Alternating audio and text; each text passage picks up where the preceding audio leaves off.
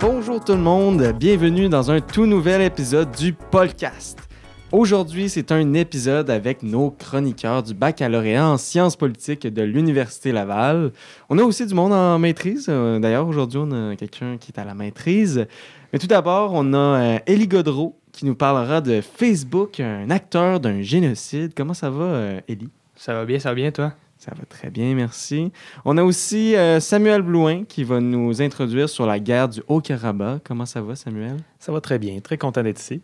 Excellent. Puis finalement, euh, notre chère euh, personne à la maîtrise, troisième chroniqueur, Clément Bourdeau, qui nous parlera du futur du paysage politique québécois. Comment ça va, euh, Clément? Ça va super bien. Je suis la dite personne à la maîtrise, donc ça va super bien. tu vas bien aussi? Ça va bien, merci. Donc, je suis vraiment prêt aujourd'hui. Je suis excité euh, de commencer ces épisodes chroniques. Donc, c'est le premier épisode chronique. On va en avoir plusieurs euh, pendant la saison. Euh, donc, on va toujours avoir trois chroniqueurs qui vont nous parler de, de sujets complètement différents ou similaires, un peu dans, dans les mêmes eaux. là. Donc, on va essayer de varier un peu tous les sujets. On va commencer en force aujourd'hui, justement, avec Élie Godreau qui va pouvoir nous faire sa chronique. Donc, Élie, est-ce que tu es prêt à commencer? Certainement.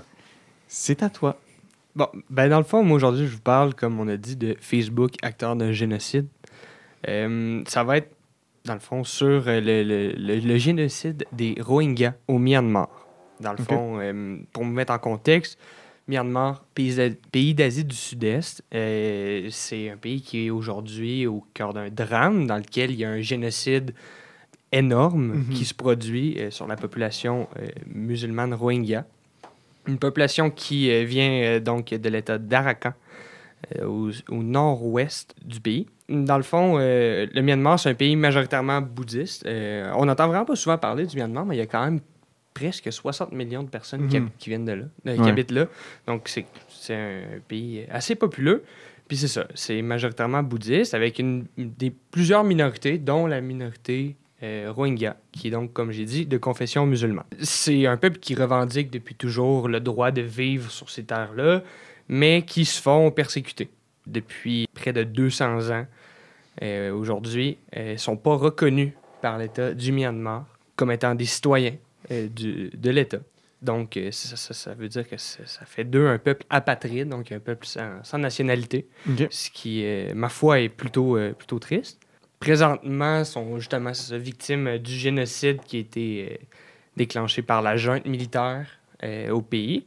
Dans le fond, plus de jusqu'à plus de 700 000 de ces Rohingyas-là ont été obligés de quitter le pays. Se retrouver, Ok. euh, se ramassent au Bangladesh, donc un État qui est limitrophe. Euh, la plupart dans des camps de, de réfugiés. Vraiment, dans le fond, l'État qui est limitrophe à Arakan, c'est euh, l'État de Cox's Bazar. Puis euh, il y a là-bas le plus gros camp de réfugiés du monde. Donc vraiment, on- moi je m'attendais vraiment pas à ça. C'est assez euh, surprenant considérant qu'on n'entend pas souvent parler malheureusement euh, du génocide. C'est ça, le, le- le- camp de réfugiés de Kutupalong.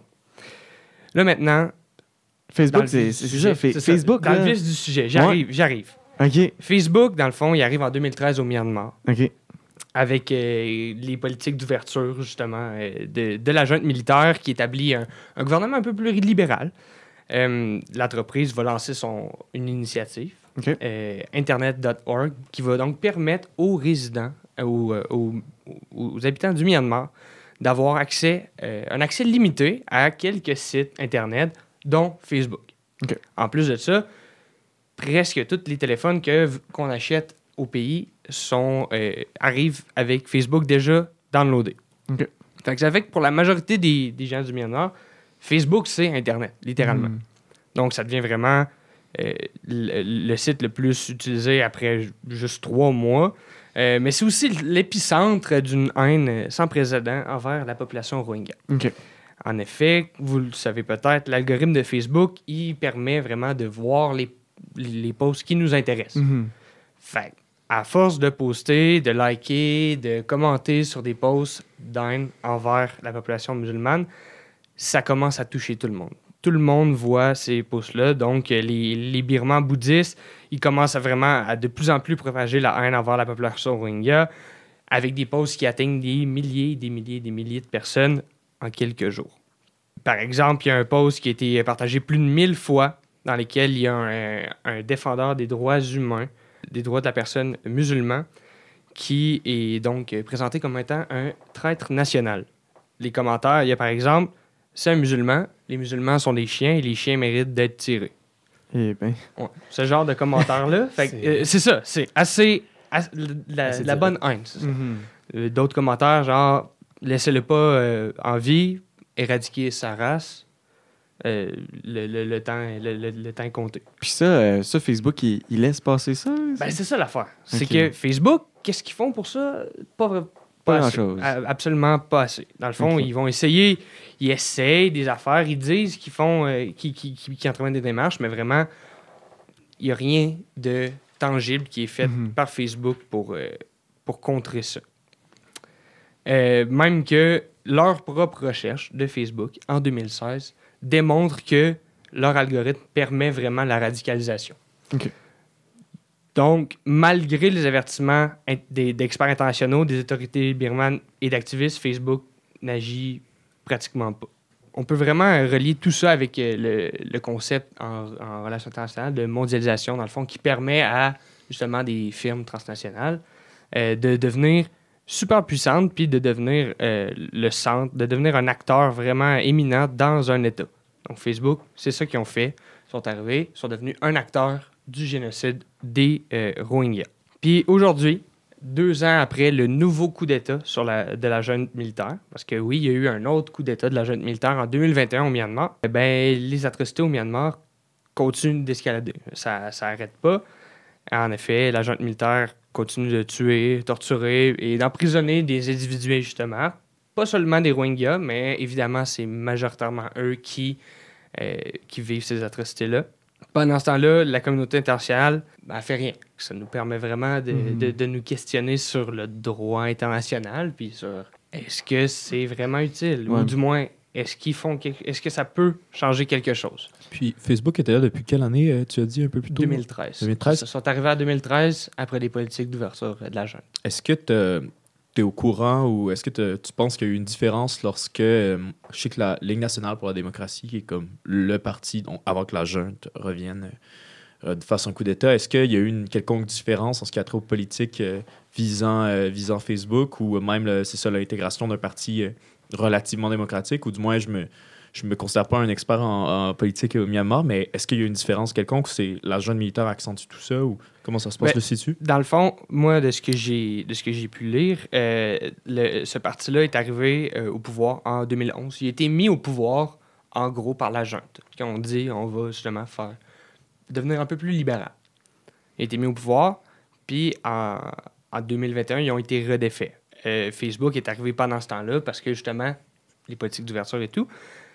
Puis ils sont arrivés, ils ont, ils ont pris de la place, il y a eu de la haine qui a commencé. Les autorités du Myanmar le, ce, ce parti-là dont tu parles euh, est arrivé puis il a dit là, ça, exagère, ça, ça va trop loin, ça n'a pas de sens. Mais au même moment, le chef de l'armée, donc le chef de la junte militaire d'aujourd'hui, qui n'était pas encore au pouvoir, lui propageait des messages de haine sur son, sur son, post sur son fil Facebook. Fait qu'on voyait que malgré le gouvernement qui essaie, qui- ont fait des bans euh, pendant certains, pendant certains temps de Facebook au, au pays, ça Facebook a vraiment quand même énormément aidé justement à la, la propagation de la haine. C'est fou. euh, je trouve que ça l'amène beaucoup de questions, euh, ne serait-ce qu'éthiques. Là, tu sais, euh, les, les, les compagnies comme, euh, comme Facebook ou maintenant Twitter, etc., ben X là, maintenant. Mais euh, ça, ça, ça amène des questions sur leur influence, sur leur impact qu'ils vont. qui, qui ont par rapport à certains enjeux là, sur la planète, là, des enjeux politiques, des enjeux comme euh, le génocide que tu nous parles. euh, fait, fait que c'est- je trouve que ça, ça va beaucoup plus loin que juste une plateforme, juste un média. C'est c'est fou. Je sais pas ce ce que vous en pensez, là, mais ça va, ça va loin, les médias, maintenant, euh, j'ai l'impression. Euh, vraiment beaucoup. Et je me demandais justement, euh, Facebook, euh, c'est un contrat? C'est, comment qu'ils se sont ramassés? T'avais-tu l'information sur comment qu'ils se sont ramassés à, à être sur tous les cellulaires au Myanmar? euh? Honnêtement, je ne saurais pas dire si c'est un contrat ou quoi que ce soit, mais je sais que c'est ça, c'est leur initiative, dans le fond, qu'ils ont déclenché. en- probablement, probablement, là, je ne veux pas trop m'avancer, j'ai pas euh, recherché explicitement ça, Ouais. euh, mais probablement en collaboration justement avec le gouvernement, euh, plutôt libéral dans, dans ce temps-là, qui voulait justement se permettre une ouverture au monde. Donc, je suppose que ça va être en collaboration avec eux. Parce qu'ils en retirent des bénéfices, là, clairement. Oui, mais il en retire énormément de bénéfices. Puis aujourd'hui, c'est c'est un enjeu dans les camps de réfugiés euh, au, au Bangladesh parce que les réfugiés euh, Rohingyas demandent une, euh, une réparation. À Facebook. oui, c'est ça, une réparation. Dans le fond, ça, ben, ils ne le présentent pas comme ça. Ça va plutôt être un montant pour aider à développer l'éducation. Selon vous, c'est environ combien qui demandent? C'est une bonne question. Le montant? Ouais, le montant? C'est une excellente Aucune question, idée. effectivement. Un million de dollars. C'est million? 0,002 des profits de 2021. C'est fou. Euh, c'est c'est vraiment un énorme chiffre. Euh, je te remercie beaucoup, Ellie, euh, pour euh, ta, ta première chronique de la saison. Euh, on va tout de suite continuer. On va aller vers notre deuxième chronique. Euh, on va aller avec Samuel qui va nous parler de la guerre du Haut-Karabakh. C'est quoi ça, la guerre du Haut-Karabakh? Peux-tu nous, euh, nous en parler un peu plus profondément? Bien, certainement. Euh, justement, euh, aux autres euh, chroniqueurs, avez-vous euh, entendu parler de la guerre du Haut-Karabakh? Elle a plusieurs noms aussi. là. Moi, j'en ai entendu parler de manière relativement bref par le biais de Mordu de politique, entre autres, qui est mon épisode, mon émission favorite, mais sans plus. Donc, je suis curieux de t'entendre parler de cela. Oui, mais ben, dans le fond, il y a vraiment beaucoup de choses à dire, honnêtement, là-dessus. Ça va être dur de tout résumer parce que ça s'étire depuis vraiment longtemps, honnêtement. Là, Euh, ça, je ne le savais pas autant que ça. Je savais que ça faisait longtemps.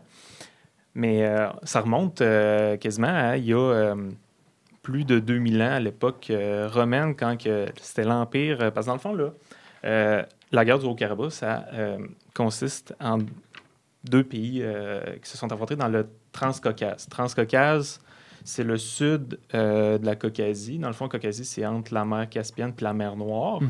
Euh, le Transcaucase, là, actuellement, il y a trois pays dedans. Tu as la Géorgie, tu as l'Arménie, puis tu as l'Azerbaïdjan.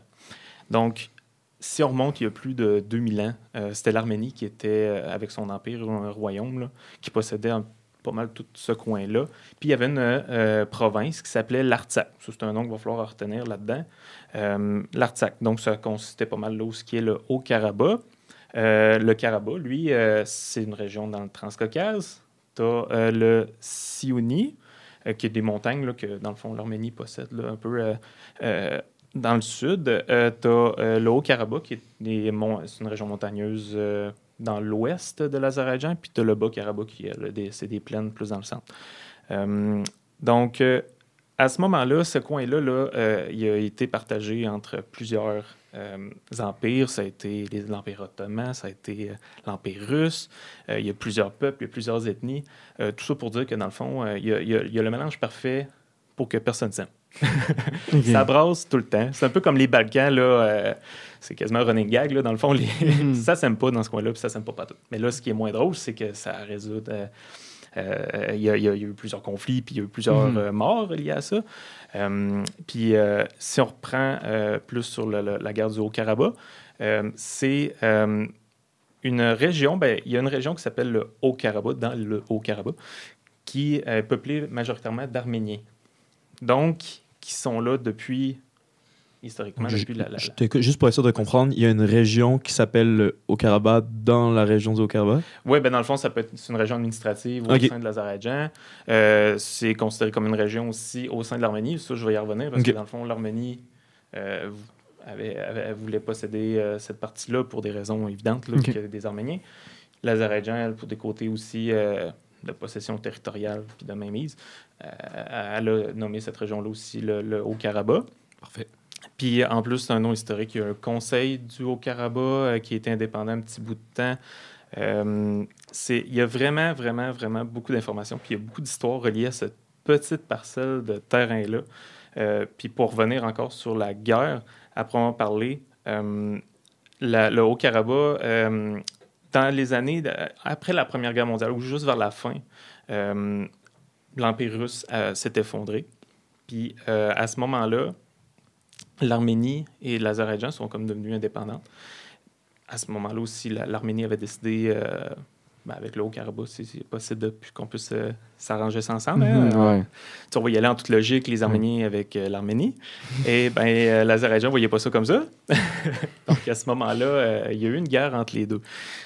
Le- le- L'Empire russe qui s'est effondré, qui est devenu l'Union soviétique, en a profité pour envoyer des forces soviétiques dans ce coin-là, a pris possession un peu de la chose, a mis à établir des républiques socialistes et euh, a mis fin à la guerre entre les deux euh, pays. À ce moment-là, encore là, les, les autorités ont- se sont dit, bon, logiquement, on va mettre le Haut-Karabakh avec l'Arménie, ça va régler le problème, il n'y en aura plus de chicane dans ce coin-là. Staline serait intervenu personnellement à ce moment-là pour. Ah, puis ah, pour vrai, ça m'a surpris. C'est qu'il serait venu personnellement pour dire non, non, il faut que ça reste au sein de l'Azerbaïdjan. Pourquoi? Ben, probablement des politiques de division interne qui faisaient en sorte que ben, il pouvait garder plus mainmise euh, sur euh, Mhm. tout son empire, parce que divisé pour mieux régner, comme on dit. hein. Donc, il a laissé ça comme ça. euh, super, c'est super gentil. Merci. Donc, aux gens. Il a foutu le bordel. C'est ça, exactement. fait que 70 ans plus tard, évidemment, ça s'est toujours chamaillé dans ce coin-là, malgré tout, durant ce temps-là. On arrive plus au vif du sujet.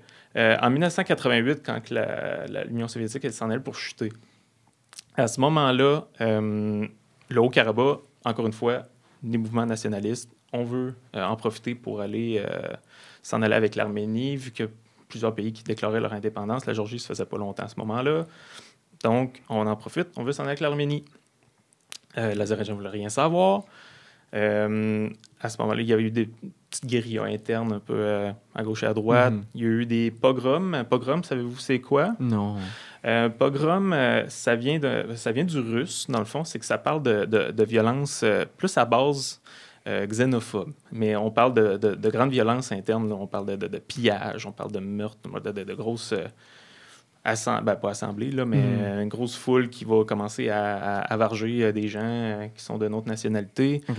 Donc, il y a eu plusieurs pogroms de part et d'autre, arméniens contre les Azéris et les Azéris contre les Arméniens. Ça l'a dérivé en euh, guerre, la première guerre du Haut-Karabakh, qui a véritablement commencé en 88, mais plus fortement en 92 jusqu'en 94.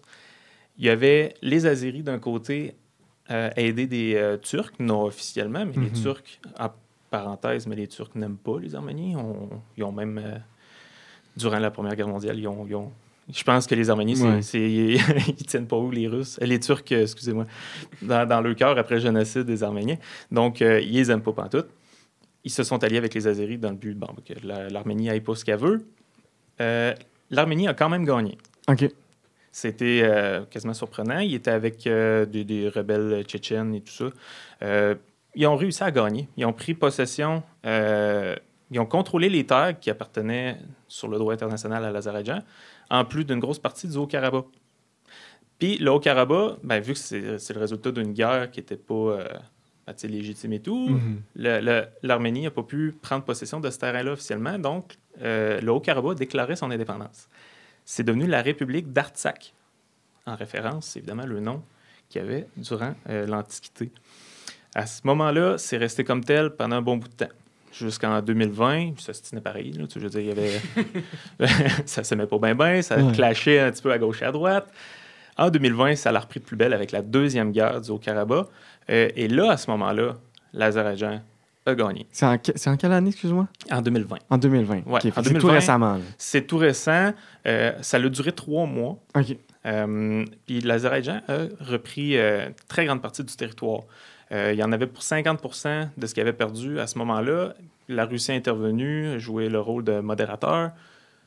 À ce moment-là, euh, ils se sont entendus pour dire que l'Arménie a perdu. Et euh, il y a quasiment l'entièreté des territoires qui avaient perdu qui a été redonné, sauf, mettons, euh, 50% de ce qui était la République du Haut-Karabakh à proprement parler.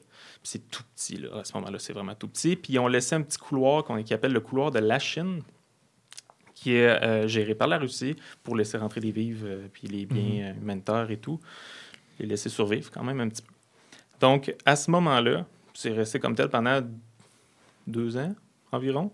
Euh, début, mois de janvier 2023, euh, l'Azerbaïdjan, parce qu'il y avait une entente pour le couloir de la Chine, l'Azerbaïdjan respectait euh, qu'il y avait des vivres qui passaient là Mhm. euh, pour le- la survie de la, la- la petite république, qui est en passant matière non reconnue internationalement. Il n'y a pas un seul pays à l'international euh, qui a reconnu cette république-là. là. Euh, donc, ils laissaient ça passer. Rendu au mois de janvier 2023, ils ont commencé à, à mettre des, des, des, euh, des bâtons dans les roues aux camions qui passaient. Puis à un moment donné, ils ont bloqué l'accès. Fait que là, c'est devenu un gros problème. Ça ne respectait pas l'entente, le traité de paix qui avait été signé.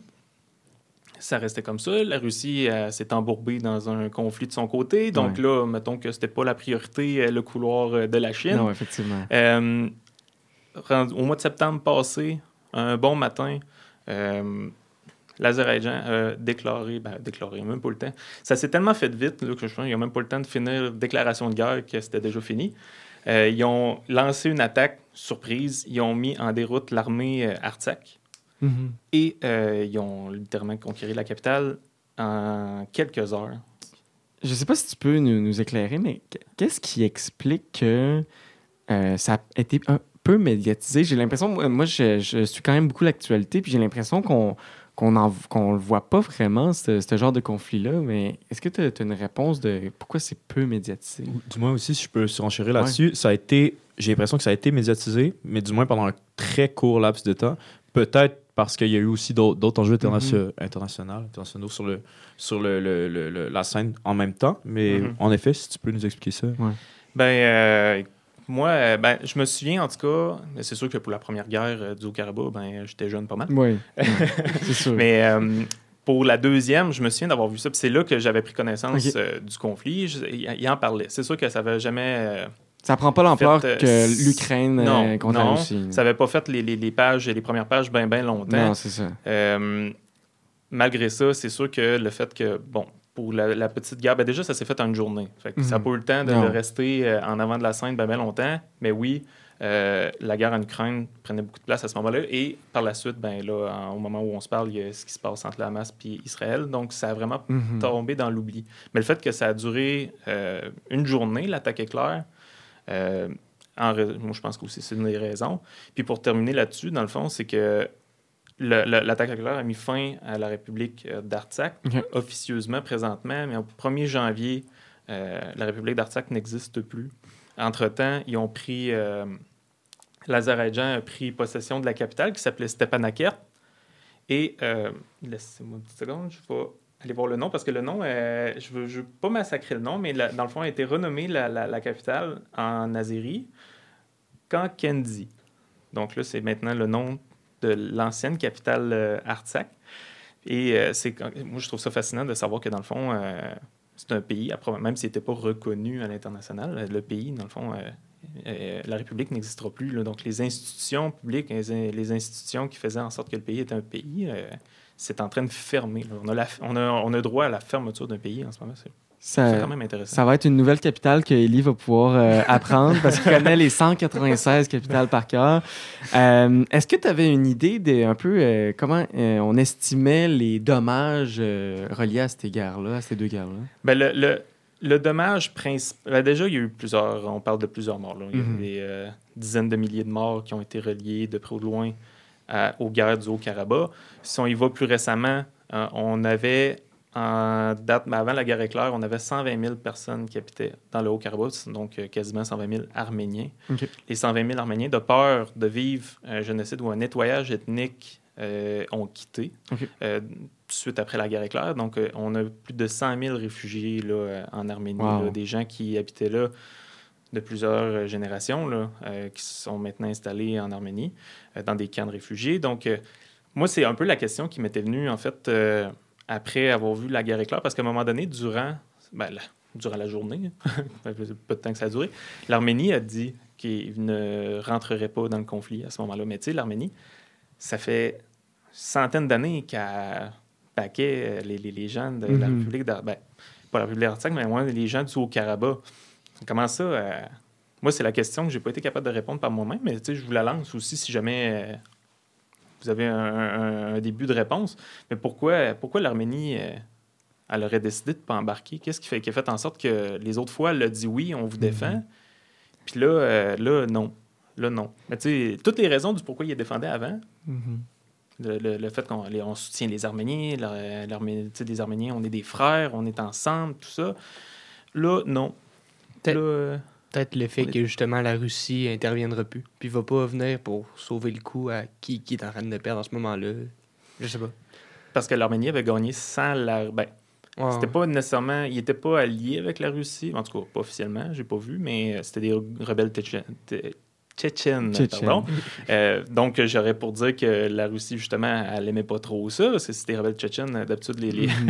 Ouais. la Russie n'aime pas les rebelles tchétchènes.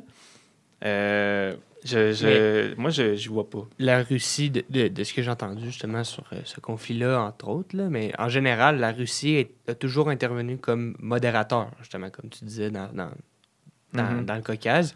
Puis là, justement, comme le fait qu'ils soient eux autres dans leur propre conflit, peut-être que ça a dit, ah, ben, ils interviendront pas, justement, pour euh, essayer de régler les choses. Fait que ça sert à rien. Hmm. C'est un- c'est une excellente question. euh, tout ça, là, euh, je pense que nos auditeurs et nous-mêmes vont pouvoir dormir euh, là-dessus puis essayer de trouver une réponse, se creuser les méninges.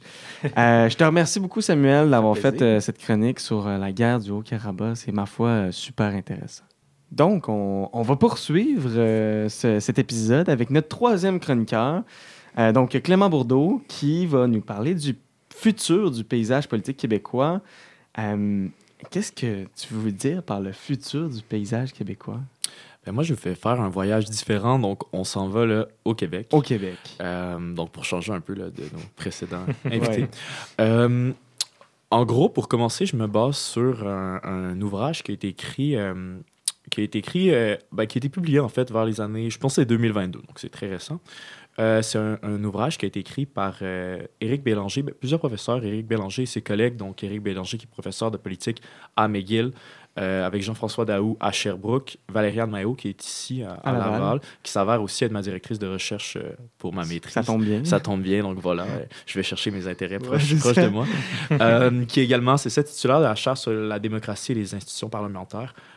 Puis finalement, Richard Nadeau de l'UDM. Donc, on a vraiment un super de beau portrait là, Belle variété. d'auteurs et d'autrices, tout à fait.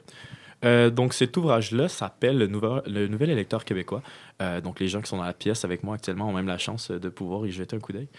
Euh, donc, cet ouvrage-là, en fait, gravite autour de la question suivante. Donc, est-ce que le résultat de l'élec- l'élection québécoise de 2018 reflète uniquement une seule volonté de changement de la part des électeurs québécois ou au contraire, est-ce que ça représente un bouleversement en fait plus profond de, de l'échiquier politique québécoise? Québécois plutôt. Puis, euh, donc par le biais de leur ouvrage, euh, ils vont établir certaines conclusions. Mhm. Euh, je vais vous en faire un portrait relativement rapide. D'abord, ils notent, puis c'est important de, de- de préciser, que oui, c'est sûr, 2018, c'est une volonté de changement. Clairement, donc ça, ça donne suite à, à 15 années quasi ininterrompues de règne libéral au Québec. Donc, c'est sûr qu'il y a, qu'il y a cette, cette, donc cette, c'est ça, cette raison-là de changement-là qui est, qui est clairement présente.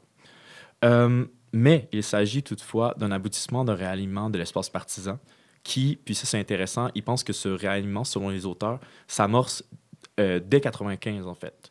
Donc suite au deuxième échec référendaire. Donc ça c'est vraiment un réalignement qui date de plusieurs années. Mhm. Euh, donc tranquillement, selon eux, le PQ euh, et le, le PLQ, donc tout ce qui a trait aussi à, à l'angle oui-non, est vraiment en train de, de, de s'affaisser depuis, euh, depuis 95. Donc, une autre conclusion, donc c'est ça, c'est l'enjeu de la souveraineté s'estompe tranquillement au Québec. Euh, selon les auteurs, en analysant l'élection de 2018, le clivage oui-non traditionnel, euh, autour duquel gravite là, plus ou moins la politique québécoise depuis la fin des années 60 au moins, là, euh, ce n'est plus un, un enjeu saillant. Ils vont affirmer en fait que cet enjeu-là va se déplacer vers trois nouveaux, trois nouveaux enjeux, OK, euh, qu'ils appellent des déterminants idéologiques. Donc, on parle de la diversité, euh, du positionnement gauche-droite, puis des styles de vie alternatifs. OK? Donc, lorsqu'on parle de diversité, on oppose les partis qui accordent beaucoup d'importance bon, à, à l'adhésion des, minor- des minorités socio-ethno-culturelles, mon Dieu, Mhm. aux valeurs de la majorité. Donc, euh, on parle de la CAQ et le PQ, là, qui en parlent beaucoup. Puis ceux qui sont davantage portés à laisser ces groupes euh, issus d'un processus d'immigration garder leurs valeurs puis leurs coutumes. Euh, donc, on parle davantage de Québec solidaire, bien sûr. Deuxième enjeu, on parle de- du positionnement gauche-droite qui est euh, bon, nettement marqué par Québec solidaire à gauche, puis la CAQ à droite. On parle un peu plus de, de, l'enjeu économique sur Mhm. cet angle-là. À cette époque, euh, le, probablement que le Parti conservateur du Québec n'était pas, était pas autant gros que ce que c'est actuellement. On l'aurait pu le placer aussi à la droite. euh. Potentiellement. Ouais, c'est, intéressant. En fait, en effet, en 2018, euh, c'était pas encore un acteur qui était réellement présent. Mais je pense que même en, en, en deux, ben, aux dernières élections, en fait, là, euh, il serait à considérer, mais veut, veut pas, ça reste un acteur euh, un peu bénin qui n'a pas été présent. Mhm. du- dans le sens, ils, ont eu, ils ont eu un impact pendant Ouais. ces élections-là. Puis je pense que c'est pas négligé, mais au final, du moins selon les auteurs, ça n'a pas eu de gros impact là, sur Ok. le paysage po- politique, mais c'est vraiment propre à l'élection de 2018. Oui, exactement. Euh, puis finalement, le, le dernier, euh, on- je parlais des styles de vie alternatifs. Mhm. Euh, donc, les auteurs incluent, en fait, là, pour mesurer là, cette option-là, incluent deux, euh, deux, deux aspects. Donc, ils parlent de la légalisation du cannabis ou encore l'adoption d'enfants par des conjoints conjointes de même sexe. Donc, potentiellement, c'est juste basé sur deux, euh, deux aspects. Donc, ça peut être un- un- une option qui s'avère biaisée, mais bon, ça, c'est leur étude. Euh, Je ne remettrai pas en cause l'ensemble. Euh, puis, c'est ça. On note aussi euh, l'apparition de deux nouveaux enjeux qui est important de noter euh, l'enjeu du cosmopolitisme, mon Dieu, puis les enjeux environnementaux, là, où clairement, qui sont euh, au centre de notre politique. Euh, moi, ce, qu'on- ce que, ce que je comprends de cet ouvrage également, puis euh, c'est pas tiré textuellement de l'œuvre, donc, euh, mais c'est ce, ce que j'en comprends, puis c'est décrit de manière à ce que euh, la CAQ et Québec solidaire sont capables d'être sur la majorité de ces en- enjeux-là Mhm. quand on parle de l'enjeu environnemental, clairement, bon, Québec solidaire est capable de sortir du lot. Sur l'enjeu économique, euh, c'est la CAQ qui se démarque. Oui. Euh, donc, on, on- on insinue, ou du moins, je perçois ce qu'on insinue, euh, qu'on a un, un espèce de nouveau bipartisme euh, entre Québec solidaire et la CAQ. Du moins, on note que sur tous les nouveaux enjeux, mais c'est les deux acteurs qui sont présents. Puis, à noter que le paysage québécois est- est- est- a toujours été marqué par euh, ce- un bipartisme, en fait, dépendamment des partis, euh, que ce soit euh, euh, le, le- le PQ, euh, Parti libéral, ou même avant l'Union nationale, ainsi que le Parti national. Eh, mon Dieu, Parti libéral. Euh, donc, euh, c'est ça. Donc, moi, c'est ce que j'ai l'impression que les, les, les- Que les auteurs les auteurs euh, in- insinuent. Moi, j'ai l'exercice que je veux faire avec vous, puis bon, c'est d'analyser environ cinq ans après l'élection de 2018 euh, à quoi ressemble notre paysage politique québécois euh, en date euh, du 31 octobre 2023, donc euh, aujourd'hui. Euh, en considérant, c'est ça, les conclusions tirées de l'œuvre Mhm. euh, de, de Bélanger et ses collègues. Euh, puis, avant de vous de parler un peu de tout ça, euh, je pense qu'il y a quand même des, des, des, des événements qui sont, qui sont, en- qui sont arrivés là, dans les dernières semaines, dans les derniers mois, qui sont très importants à considérer. Je parle entre autres de, vous en avez très probablement entendu parler, la victoire du Parti québécois euh, dans Jean Talon. Euh, il y a environ, euh, je pense que ça va faire pas mal un mois, là, Ouais, ouais. même euh, potentiellement aujourd'hui. Euh, En fait, dans deux jours. Dans, deux, jours, ça dans va deux faire jours. Ouais, exactement. dans deux jours, tu vois, quasiment. Au moment où qu'on enregistre. Voilà. Donc, clairement, moi, je soutiens que cette victoire-là vient brasser les cartes du paysage politique québécois. Euh, puis vient même contredire certains propos mis à l'avant par Bélanger et collègues. Euh, puis tu sais, il y a un certain caractère historique aussi à cette victoire-là. Notons-le, c'est la première fois que, que le Parti québécois gagne Jean Talon. C'est une circonscription qui historiquement est, est libérale, euh, en dehors du fait que Joël Boutin a gagné deux élections d'affilée, mais avant ça, ce fut euh, tout le temps euh, une Mhm. circonscription libérale. Puis pour un parti qu'on annonçait comme mort, là, je parle du Parti bé- québécois, euh, depuis quelques années, ou du moins tranquillement effacé Ouais. là, de la scène politique québécoise, de, de- de réussir à aller chercher ce gain historique-là, on vient brasser les cartes. Donc, on a un. Selon les auteurs, on mettait vraiment deux acteurs de l'avant.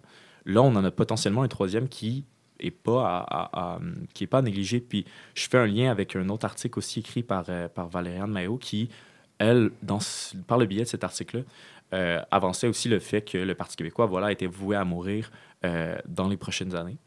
Donc, c'est intéressant à, à voir ça de sortir. Puis, il faut aussi noter que depuis euh, la publication du budget de l'an 1, que vous avez Oui. probablement vu passer par le Parti québécois, il y a l'enjeu de la souveraineté qui semblait euh, s'estomper, qui, selon les, les auteurs, ce n'est plus un, un enjeu saillant au Québec. Mhm. Là, on voit potentiellement cet enjeu-là sortir de l'avant. Euh, J'étais pas né en 95.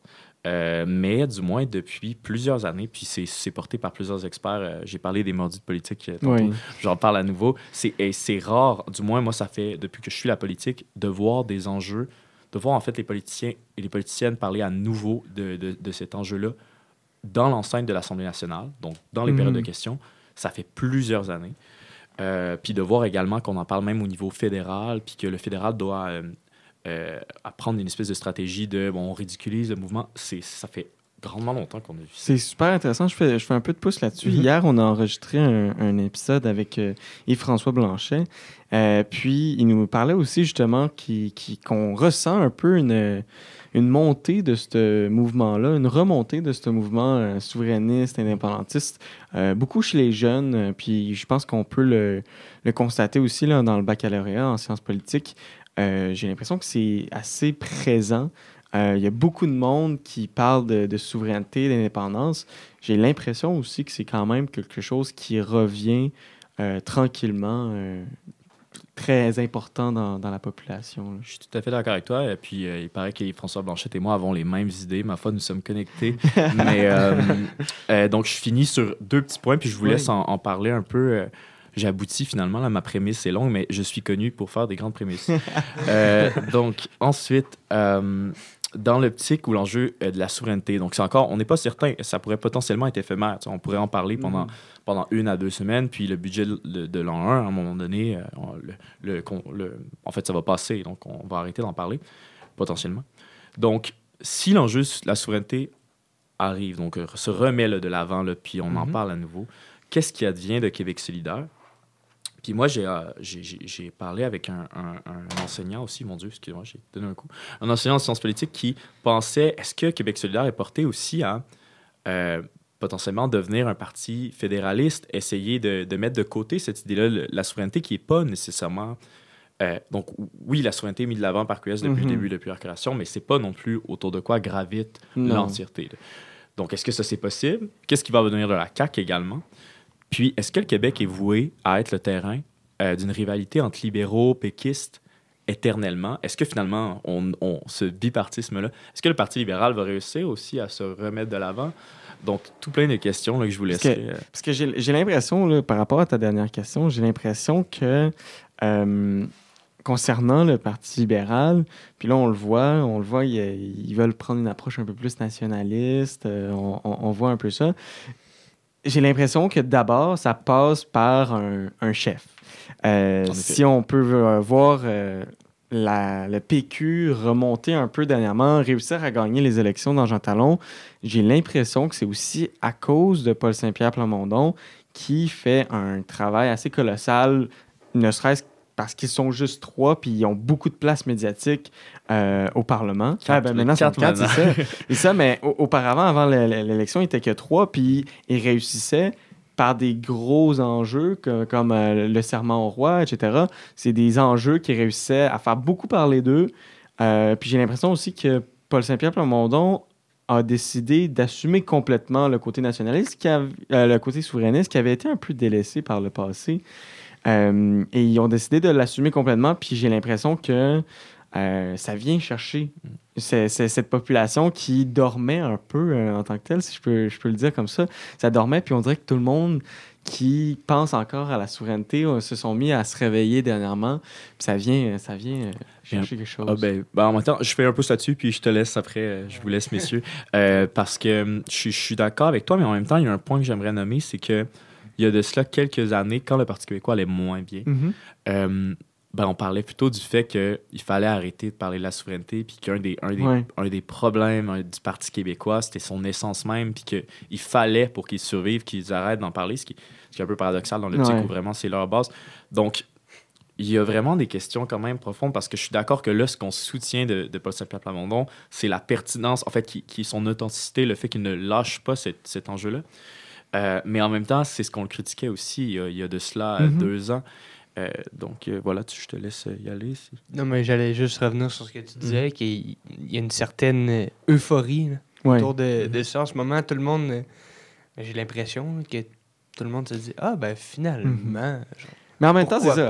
On, on est en sciences politiques. J'ai l'impression que Oui. on est un peu biaisé là-dessus. Mm, on en voit sûr. beaucoup, là. Mais euh, c'est ça. J'ai l'impression que le Parti libéral va avoir besoin d'une figure, euh, d'un chef ou d'une chef qui va pouvoir représenter les idées, l'essence même du Parti Mm. libéral, parce que j'ai l'impression qu'ils perdent un peu. Ouais, puis, je pense qu'il n'y a rien. C'est pour ça, euh, moi, je pense qu'il n'y a rien de perdu pour le Parti libéral, dans le sens où, je le rappelle, puis c'est fou, il y a deux ans, tout le monde voyait le Parti québécois comme mort, puis Paul Saint-Pierre Plamondon, Mhm. aujourd'hui, je veux dire, il est encensé, ma foi, par tout le monde, même par les adversaires du Parti Mhm. québécois.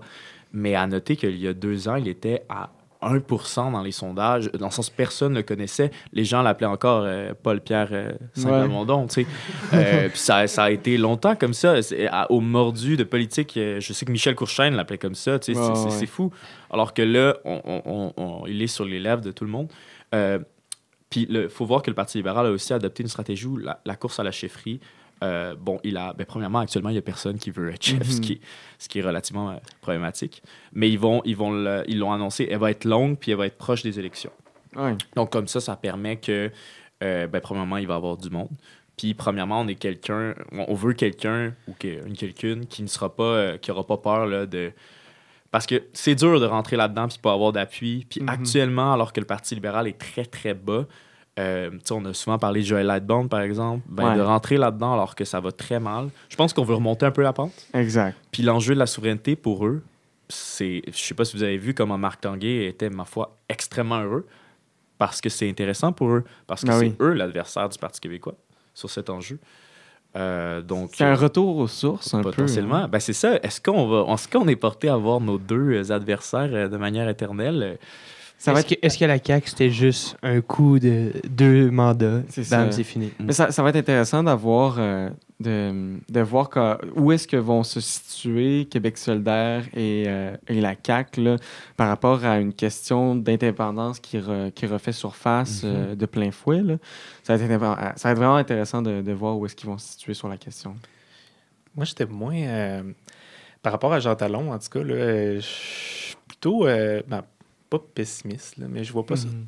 autant une grande victoire du euh, PQ que, que d'autres. J'ai l'impression qu'il y a eu beaucoup de votes de contestation là-dedans, malgré que oui, effectivement, l'indépendance revient un peu plus à l'ordre du jour. J'ai l'impression que c'est facile de voter pour un parti euh, qui, dans le fond, ne- il a- il- ça ne fera pas en sorte qu'ils sont plus proches d'une victoire ou d'un gouvernement, le fait de voter pour eux autres. Mais ça fait- lance le message qu'on n'était pas satisfait de la CAQ euh, dans la région de Québec. Puis c'est sûr que euh, voter euh, libéral comme, comme à l'époque pour Jean Talon, c'est peut-être moins une option vu que, bon, Mhm. la situation du chef et la situation qu'ils ont, ils ont tout leur programme électoral à refaire. Mais Moi, je pense que c'était plus un vote de contestation. C'est ça. C'est intéressant aussi de voir si c'était euh, un. Si dans le fond, ce vote-là était pas aussi un vote qui voulait montrer quelle était la deuxième option après la Mhm. CAQ. Parce que si Mhm. c'est un vote de contestation, si tu votes pas pour le premier, c'est qui le deuxième? Puis au final, ben, on se rend compte que c'est le Parti québécois La qui bonne gagne. nouvelle, c'est ça. Que, Mais que dans le fond, le PQ s'est placé comme étant Ouais. une deuxième, euh, comme une deuxième solution. Ça veut dire Mhm. que PSPP, euh, ben, euh, il, il- il s'est donné l'image d'être quelqu'un, justement, qui pourrait potentiellement prendre la place de François Mais Legault. Moi, je vous amène une conclusion face à ça euh, que je vous ai amené un peu plus tôt. En fait, rappelons ce que, mes- ce que les auteurs avaient dit. euh, L'élection de 2018, c'est pas à négliger qu'elle résulte aussi d'une volonté de changement. Mhm. Puis, malheureusement ou heureusement, ou du moins la politique, quand tu vas aller chercher des gens, ben, tu vas pas juste chercher des, des adeptes de ton parti qui sont toujours été là puis qui seront toujours là. C'est aussi, tu, tu, tu prends le pouvoir, en particulier de la manière dont notre mode de scrutin est fait puis de, de la manière dont nos institutions parlementaires sont faites, tu prends le pouvoir aussi parce que des gens sont, sont tannés ou veulent critiquer un parti. Fait que oui, clairement, je pense qu'il y a la question à se poser de est-ce que la victoire dans Jean Talon, c'est bon une victoire de la CAQ, euh, une victoire du PQ ou une défaite de la CAQ. Il y en a Mhm. beaucoup qui ont mis ça de l'avant. ouais. Ouais.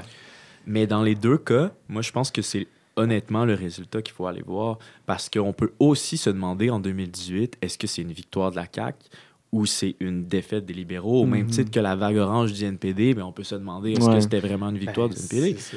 Euh, ça peut vraiment changer. Puis clairement, je pense que où tu dois te placer quand un parti a 90 députés, maintenant 89. Euh, ben, clairement, l'idée, c'est qu'il faut que tu te places le meilleur deuxième parce qu'actuellement, il n'y a pas nécessairement beaucoup d'espace. Fait que le parti qui, selon moi, va ressortir, c'est en effet, comme tu dis, le parti qui est capable de se placer dans le deuxi- deuxième. Puis si vous regardez le Québec 125, qui est mon outil préféré, Ouais. euh, ben, le Parti tous, québécois, ben voilà, le Parti québécois est bien placé. Puis Oui. euh, ils ont, moi, il y a- je répète ça, mais il y a un an, jamais j'aurais cru voir certaines circonscriptions. Puis encore là, il reste tro- trois ans en Ouais, ouais. là. Il n'y a rien de joué. Puis en politique, tout peut arriver euh, d'un coup. euh, euh, c'est ce que mon bac de trois ans m'a permis d'apprendre. En politique, il n'y a rien de certain. Donc, euh, voilà. C'est intéressant là, de voir aussi la, la jeu de politique qui, qui se passe à Québec, là, de voir euh, qui va réussir finalement à se, à se positionner bon deuxième. Parce que mine de rien, on parle du Parti québécois de- depuis tantôt, mais Québec solidaire a quand même ses chances aussi de- de- d'être bon deuxième. Euh, le Parti libéral, mine de rien, est l'opposition officielle actuellement. Fait ne faut pas enlever ça aussi. Il y a une grosse lutte à quatre pour potentiellement devenir la deuxième option. Est-ce est-ce que quelqu'un va réussir à sortir le Parti libéral de Montréal? Ouais, c'est ça c'est aussi. ça. Est-ce qu'on ça. va être capable de faire ça? Faut- Québec, faut Québec, savoir. Québec solidaire également, ils ont, ils ont un, ils ont un potentiel de croissance qui, qui semble stagner depuis, ma foi, plusieurs années. Puis c'est actuellement, si vous avez vu ça passer, c'est la, la course pour euh, déterminer euh, la co-porte-parole de. Québec solidaire. Puis ce que les trois euh, candidates ont mis de l'avant, c'est OK, on a un consensus, on stagne actuellement.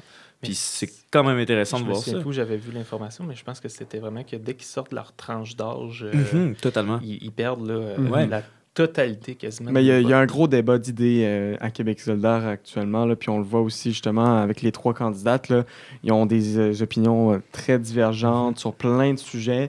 Euh, donc je pense que ça va être quelque chose à suivre, quelque chose de très intéressant. Entre autres sur l'enjeu de la souveraineté, ça, ça va être ben, intéressant à voir, c'est Je sûr. voulais Ben, relancer là-dessus justement en disant Ouais. que euh, on parlait du clivage tantôt entre PQ puis euh, libéraux. Je pense que euh, ça, ça, ça pas. euh, je pense pas que c'est même que ça a une importance que ce soit PQ ou libéraux. Je pense qu'au fond c'est l'appartenance du Québec au sein du Canada puis sa place Mhm. qui revient dans la discussion parce que officiellement ça n'a jamais été réglé. Donc, tu sais, euh, on n'a jamais signé la Constitution et tout ça. là. Donc, juste notre, notre- notre place au sein de, de- de ce pays-là, tant que ça va rester un peu nuageux, ça va Mm. toujours être une question à débat, là, puis ça va Mm. toujours revenir, là, parce qu'effectivement, on, a des, des institutions qui sont en double. Euh, la nation québécoise, elle est où dans, au sein de, de la Constitution euh, canadienne? Euh, la- les politiques canadiennes, là, en général, là, qui touchent, exemple, l'immigration et la Mm. diversité, qui, qui s'en va un peu à, à- à contre-marée pour ce qui est des politiques québécoises, qui protègent la langue française et la culture québécoise. Donc, tout ça là, fait en sorte que Mhm. c'est un sujet qui va inévitablement revenir euh, sur le devant de la scène. C'est comme un roulement. euh, on- on- après 95, je pense que les gens euh, voulaient passer un peu à autre chose. ça- C'était c'était une défaite très euh, difficile pour beaucoup de Québécois. Donc, je pense qu'on a mis ça de côté un peu. Mais là, euh, ils sont en train de se rendre compte que, tu sais, il y a beaucoup de sujets d'actualité euh, récemment, même l'environnement. Ouais. Qu'est-ce que le Canada, les décisions canadiennes, les décisions québécoises, Ça, Ça, ça ça, clash. ça, brasse dans la politique québécoise. C'est c'est très intéressant. Euh, J'ai hâte de voir la suite. Euh, écoutez, euh, c'est une chronique super intéressante. On pourrait jaser de ça, euh, ma foi, des heures et des Ça, heures. c'est sûr, en Ah, effet. ben oui, Euh, on était parti. fait que, exactement, faut un peu euh, régulariser. Euh, écoutez, euh, je te remercie beaucoup, euh, Clément, d'avoir fait merci une chronique euh, là-dessus. On a pu faire une petite variété à la fin. Ce fut, ma foi, très intéressant aussi, euh, Ellie. euh, Samuel, très intéressant vos chroniques aussi. Je vous remercie d'avoir été là les trois au- aujourd'hui. Euh, merci aussi à vous, chers auditeurs, de nous avoir écoutés aujourd'hui. Au plaisir de vous retrouver pour un nouvel épisode du podcast. À plus tout le monde.